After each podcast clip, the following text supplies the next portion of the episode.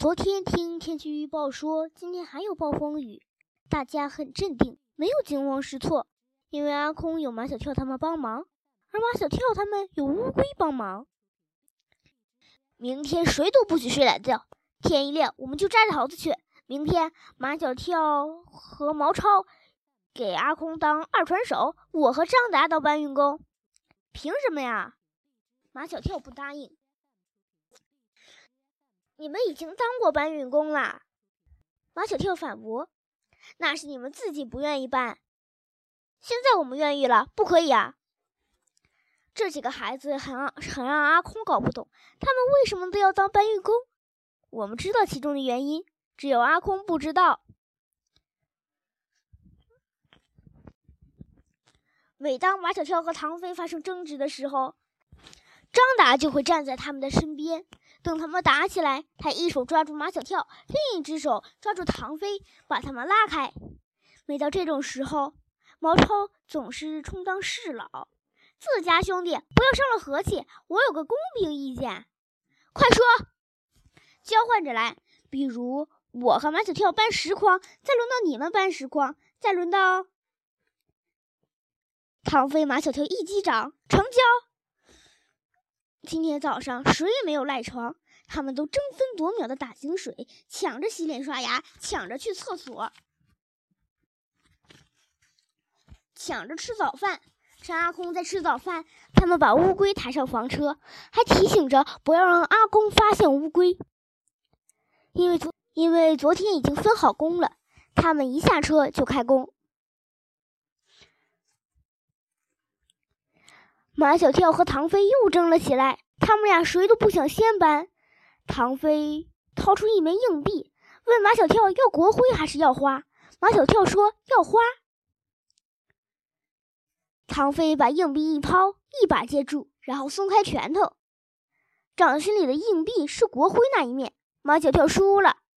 唐飞吆喝起来：“快装，快装，把箩筐装得满满的。”阿空却叫他们少装一点装满了抬不动。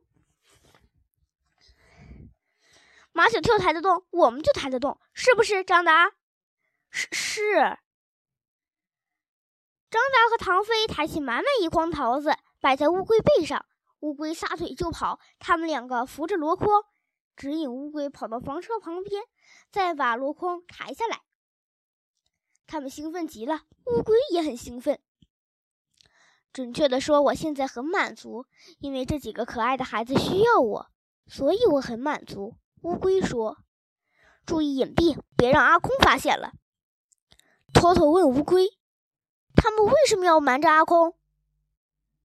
真正的孩子都有属于自己的秘密。今天也摘了几十筐桃子，可大家觉得一点也不累。暴风雨怎么还不来？看样子暴风雨不会来了。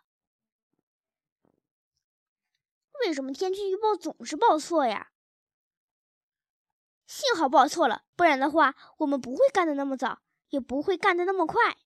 我喜欢马小跳的思维方式。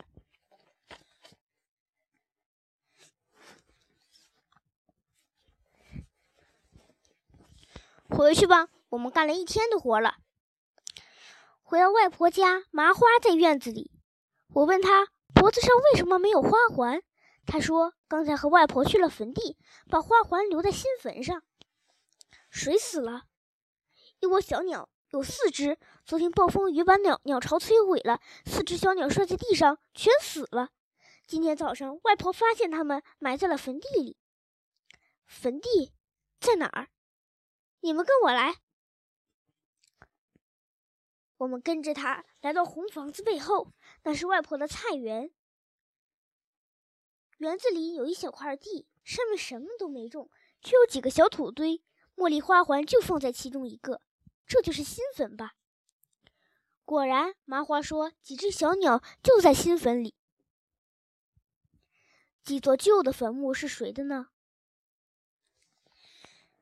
托托和阿空在这生活了很长一段时间。最老的坟墓里埋的是一只老猫，它是外婆心爱的猫，它是老死的。最高的坟墓里埋的是一只大黄狗，它曾经救过外公的命，它病死了。最小的坟里埋的是老母鸡，它是下蛋冠军，以前外公外婆吃的鸡蛋都是它下的。从坟地出来，我看见阿空在捣鼓一棵老树。麻花说，四只小鸟就是从树上掉下来的。这棵树很高，如果是一般的人要爬梯子，可阿空一抬手就够到了。马小跳他们抱着一个小房子，从屋里走出来。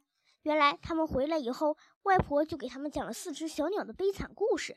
马小跳说，如果他们建一些坚固的小房子，就不会发生这样的悲剧。他们说干就干，外婆家里有的是木板。他们以前玩拼板的游戏，玩的最多的就是搭房子。这还不是简陋的房子，那种有墙有门有窗户的房子。他们很快就建好了房子，还在外面涂上了颜色，在房子里面铺上柔软的草。阿红把这些小房子固定在。几棵枝叶茂盛的大树上，以后有风有雨，小鸟们也不会有危险。树上的房子让他们感觉到温暖，很安全。